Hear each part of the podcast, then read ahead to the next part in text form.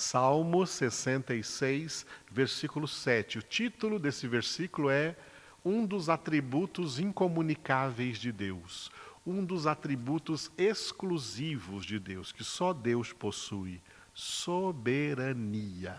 Só Deus é soberano. Tem muita gente por aí querendo ser soberana. Isso é porque estão contaminados pela síndrome de Lúcifer.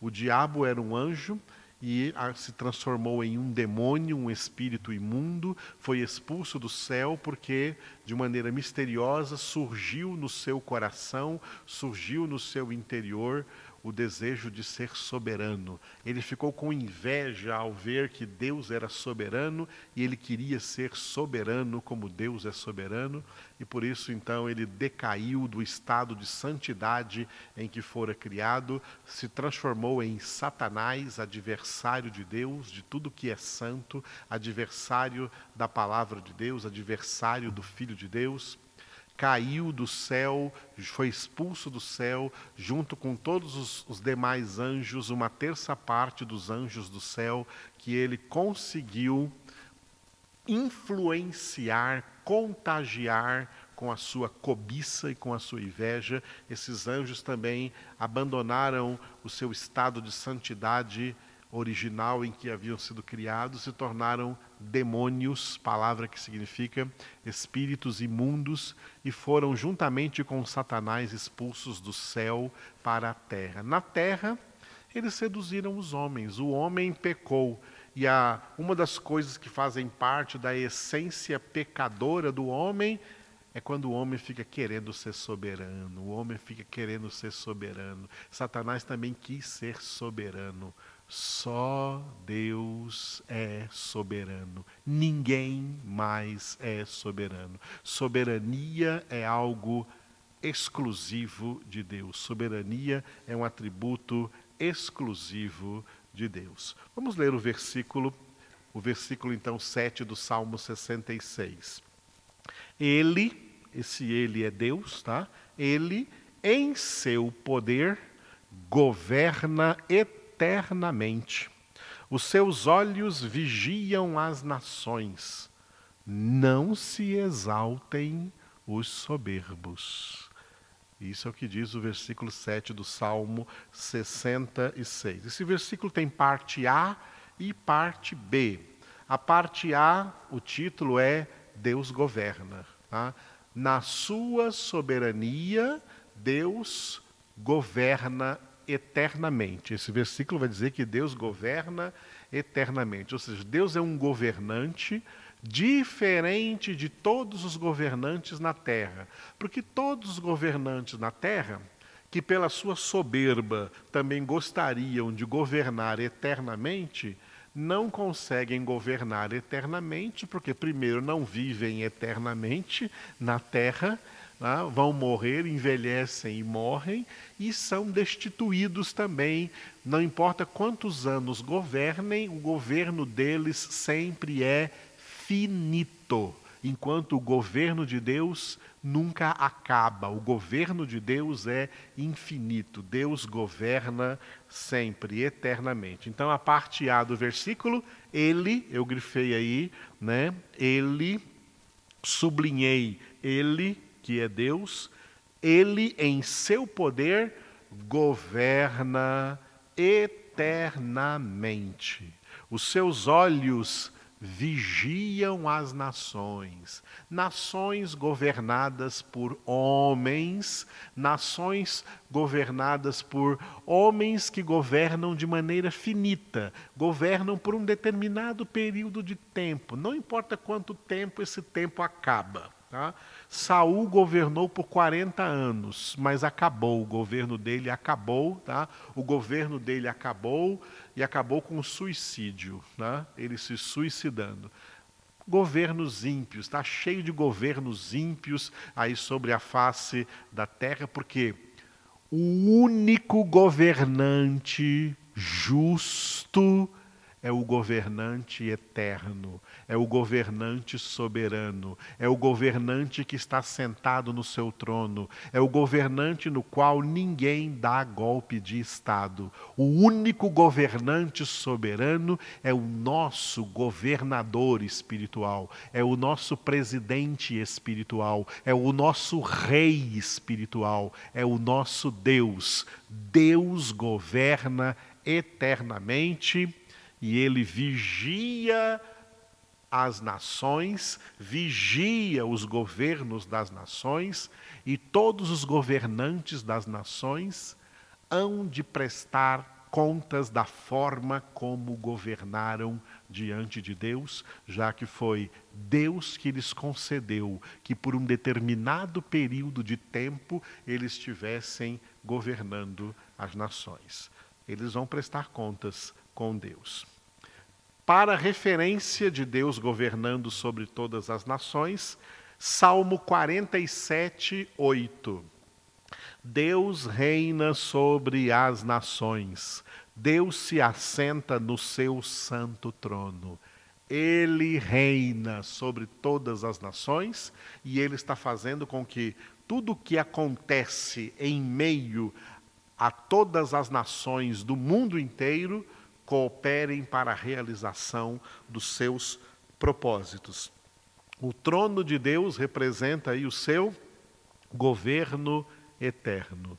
Ele já estava sentado nesse trono antes da existência do universo da terra, da humanidade, das nações. Ele continua sentado no seu trono durante toda a história da humanidade e depois que essa história for consumada, ele continuará eternamente assentado no seu trono. Deus reina eternamente. Deus governa eternamente. A parte B do versículo, a parte B, Salmo 66, 7b, o título é rebeldia inútil. É inutilmente que pessoas, nações, governantes, sejam quem for, tentam se posicionar como sendo rebeldes a Deus. Essa rebeldia é inútil porque ninguém escapa das mãos do Todo-Poderoso. Então a parte B do versículo diz assim: Não se exaltem os rebeldes, tá? 7b, não 7a, como está aí, foi um errinho de, de digitação, tá? Não se exaltem, não se exaltem os rebeldes, tá? Por quê? Porque Deus governa eternamente, seus olhos vigiam as nações, então não se exaltem os rebeldes. E diante das das pretensas rebeldias dos ímpios, qual é a atitude de Deus? A atitude de Deus diante da inútil rebeldia dos ímpios foi descrita no Salmo 2. Salmo 2, versículos de 4 a 5. Deus ri. Ri-se aquele que habita nos céus o Senhor zomba deles. Na sua ira, a seu tempo, lhes há de falar, e no seu furor os confundirá. Essa é a atitude de Deus diante das inúteis rebeldias dos ímpios contra o governo de Deus, tá? Pensando que quem deveria governar são eles, pensando que eles é quem mandam, que eles é quem são os donos, que eles é quem fazem e acontecem. Não, Senhor.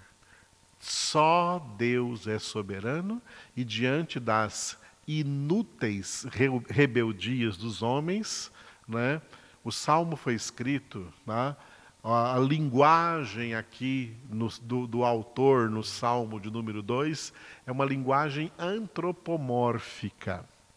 Tá? Isso não significa literalidade, literalmente, né? Deus está rindo lá no céu.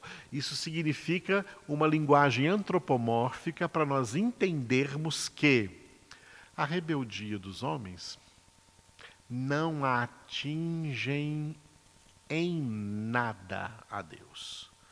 Deus é intangível. A soberania de Deus é intangível. O trono de Deus é eternamente estável. Nenhuma contrariedade, nenhuma rebeldia dos homens provoca qualquer instabilidade no trono de Deus, qualquer instabilidade no governo de Deus. Deus governa eternamente, seu governo é estável, seu trono é firme. Isso é o que significa, numa linguagem antropomórfica, que ele ri. Ele ri como, como se Deus estivesse rindo, pensando assim: que inutilidade dessas pessoas ficarem contra mim.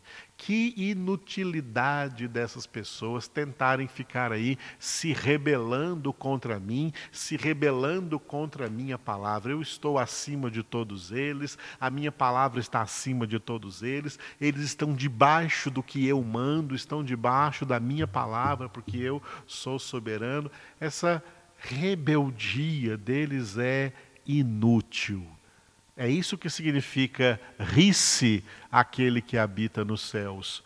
O Senhor zomba deles. Não é que Deus esteja fazendo literalmente isso. Isso é uma linguagem antropomórfica, ou seja, na forma do homem entender que as rebeldias dos homens na terra, ou mesmo as rebeldias dos anjos rebeldes que caíram do céu, Satanás e os demônios, não afligem a Deus, não atingem a Deus, não desestabilizam a Deus, não provocam em Deus nenhum medo, nenhuma ansiedade, nenhuma preocupação, porque isso não é nada, essas pessoas não são nada.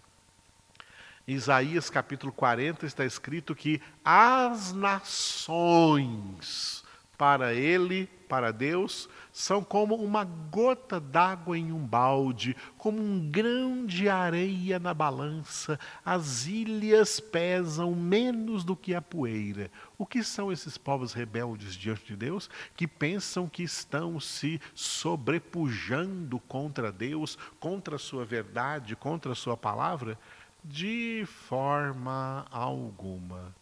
Tá? Deus é Deus é intangível, ninguém toca. Né?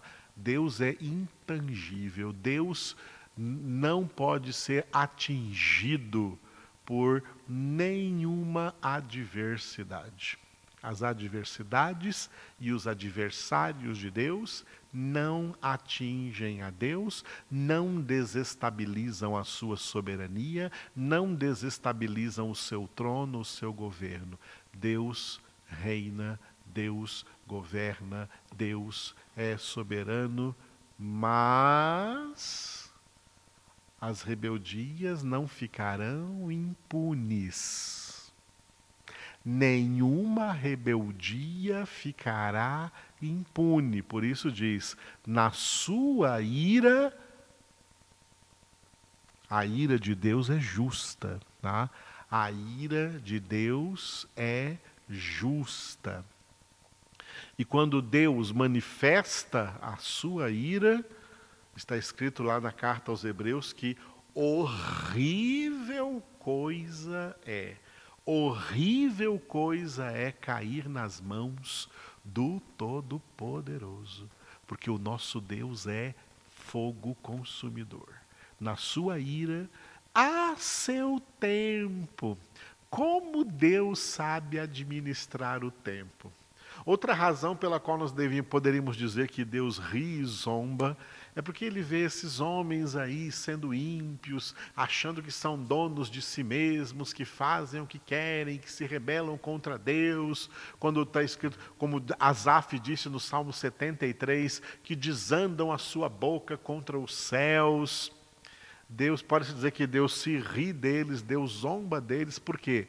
Olha só, estão todos envelhecendo, estão todos passando por aqui o tempo de vida de todos é curtíssimo, enquanto que Deus não é afetado pelo tempo. Para Ele, um dia é como mil anos, mil anos como um dia. Deus não envelhece, tá? Deus não fica mais velho, Deus não é afetado pelo tempo. Por isso eu estava dizendo que Ele é que ele é inatingível, que ele é que ele não pode ser atingido por nada. Né? Deus é intangível, nem o tempo toca em Deus. Deus não sofre influência da passagem do tempo, né? Como nós, né? Como nós sofremos influência da passagem do tempo. Deus não sofre. Aí Deus fica, vamos ver até quando vai durar.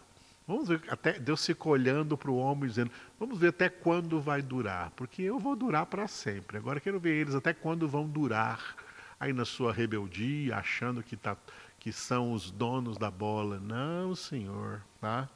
Essa é outra razão pela qual essa linguagem antropomórfica pode ser aplicada. No céu ele ri e zomba deles. E ele espera o tempo. Deus sabe o tempo exato de chegar diante de alguém, quem quer que seja, tá? quem quer que seja e lançar sobre ele a justa prestação de contas. É isso que significa na sua ira a seu tempo. Deus é o Senhor do tempo. Deus sabe como administrar esse tempo. O tempo não influencia Deus, mas Deus influencia o tempo. E Deus influencia tudo na sua ira, a seu tempo, lhes há de falar. Com toda clareza, com toda verdade, com toda justiça, e no seu furor os confundirá. Confundirá. Sabe o que é confundir? Confundir é fundir junto. Fazer uma fusão, fundir junto esses ímpios, esses rebeldes que viveram a vida pensando que podiam viver a sua vida, a revelia de Deus, em rebeldia contra Deus, serão todos fundidos juntos no lago de fogo e de enxofre, no estado de eterna condenação. Serão confundidos, fundidos juntos. Isso é confusão. Confusão, tá? fazer uma fusão juntos. A terra, por causa do pecado do homem, por causa dessa inútil rebeldia do homem, se tornou a Babilônia. Babilônia, que significa terra da confusão. No seu furor, Deus os confunde e Deus os confundirá. Porque de Deus não se zomba. Ninguém ganha de Deus. Deus é invencível. Só Ele é vencedor sobre tudo e sobre todos. Ninguém derrota Deus. Deus não conhece fracasso. Deus não fracassa em nada. Esses dias tinha alguém mostrando aí uma pregação do Papa Francisco que ele estava pregando sobre o fracasso de Deus. Deus não fracassa em nada. Deus vence tudo em todas as circunstâncias e além disso, ele faz dos seus filhos mais que vencedores. Só Deus é soberano. Sabendo disso, com certeza absoluta e convicção de fé, oremos a Ele nessa hora. Te louvamos, Senhor nosso Deus. Exaltamos e engrandecemos o Teu nome pela Tua soberania. Só Tu governas eternamente sobre tudo e sobre todos. Te louvamos, ó Deus, porque nada pode te atingir. E te louvamos porque o teu trono é firme, porque o teu trono é estável. E nós, como cidadãos do teu reino, sabemos que pertencemos a este governo estável do Senhor. Ainda que os governos da terra sejam instáveis, é por ti que nós somos governados. É por ti que nós somos administrados. O Senhor administra o tempo de nossa vida. O Senhor administra até o ar que nós respiramos. O Senhor está cuidando de todos os detalhes da nossa vida e por isso nós engrandecemos e louvamos o teu glorioso nome. Tu és soberano, Senhor, tu és o nosso Deus. Em ti nós confiamos a ti, Senhor, nós nos entregamos. Obrigado pela tua presença, obrigado pela paz que o Senhor faz abundar em nossos corações. Abundante paz tem aqueles que confiam no Senhor e que estão submissos ao Senhor. Nós te louvamos por todas as coisas que o Senhor coloca em nossas mãos para administrarmos. Te louvamos pela administração dessa construção que estamos agora fazendo. Te louvamos por todos quantos estão sendo generosos e fiéis e entregando, doando seus dízimos, suas ofertas com amor, com alegria, com motivação, com dedicação e superando até esse tempo que nós vivemos na terra agora. Entregamos a Ti todas as nações, sabendo que Tu reinas sobre todas as nações e Tu estás também reinando sobre essa pandemia em todas as nações. Te damos graças, Senhor, louvamos, ó Deus, o Teu nome, porque nada foge ao Teu controle. A Ti toda a glória e toda a honra, Papai, Jesus e Espírito Santo.